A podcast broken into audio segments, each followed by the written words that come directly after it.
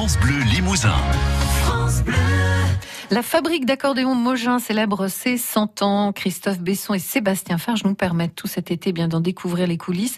On poursuit aujourd'hui avec eux la visite des ateliers où nous étions déjà hier. Toutes les pièces mécaniques sont fabriquées ici. Il n'y a rien qui est made in China là.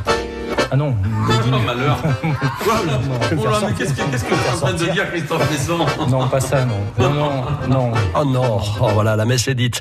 De l'armature aux plus petites pièces, tout est donc fabriqué à la main, minutieusement, avec la force de l'habitude et l'amour du travail bien fait. David Siegel est au cœur de ce dispositif.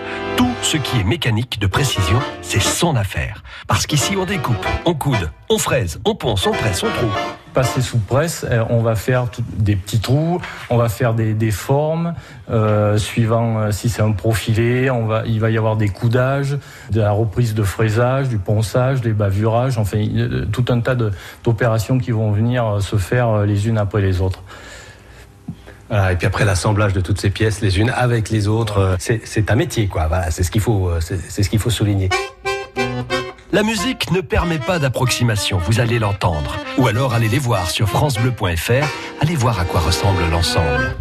En, gros, on a, une table. Donc ça, c'est la base. C'est le squelette de l'accordéon. Et d'un côté de cette table, on a le clavier.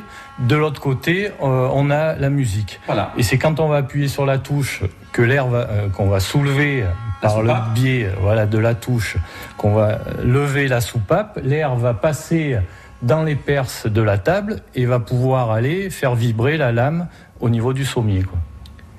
Tout ça pour dire aussi que quelque part, c'est extrêmement précis, c'est euh, plus qu'au millimètre près. euh, Ah oui, non, là on est... et dans l'épaisseur, et, et dans la position même. de- Voilà, donc euh, au niveau tolérance, on est entre 5 centièmes de tolérance et vraiment maximum euh, 3 dixièmes. Mais en, en gros, la tolérance euh, la plus utilisée en mécanique on- est de l'ordre de 2 dixièmes.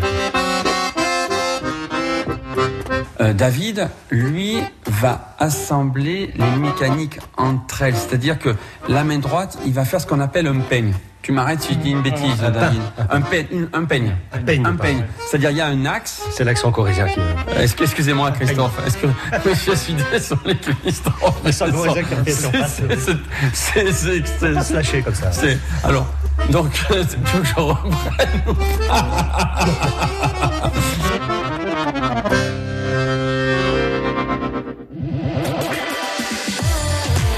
France Bleu Limousin.